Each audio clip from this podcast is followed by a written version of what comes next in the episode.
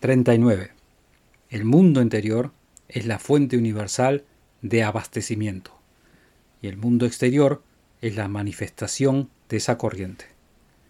Nuestra habilidad de recibir responde a reconocer esta fuente universal. Esta energía infinita que se canaliza por el individuo y que así es una unidad con todos los demás individuos. 40. Reconocimiento es un proceso mental. La acción mental es, por lo tanto, la interacción entre el individuo y la mente universal. Y la mente universal es la inteligencia que impregna todo el espacio y da vida a todo ser viviente. Esta acción mental de acción y reacción es la ley de la casualidad.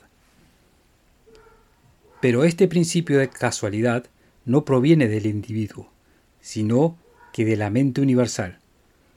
No es una capacidad objetiva, sino que un acontecimiento subjetivo. Los resultados muestran una variedad infinita de condiciones y experiencias. 41. Para expresar vida es necesario conciencia. Nada puede existir sin conciencia. Cada cosa que existe es alguna manifestación de esta sustancia básica, de la cual todo fue creado y todo lo será creado. 42. Vivimos en un profundo mar de substancia de conciencia plástica. Esta sustancia es siempre viva y activa, y este el grado más elevado de sensibilidad. Esta toma forma de acuerdo con nuestra demanda mental. El pensamiento forma el molde, matriz, por la cual se expresan las sustancias.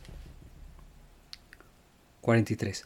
Recuerda que el valor consiste solamente en la aplicación y el entendimiento práctico de esta ley, que sustituye la pobreza por abundancia, la ignorancia por sabiduría, la discordia por armonía, la tiranía por libertad.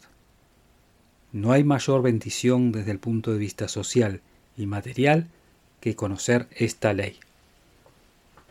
Sigue mi podcast y te daré la llave que abrirá todas las puertas del éxito.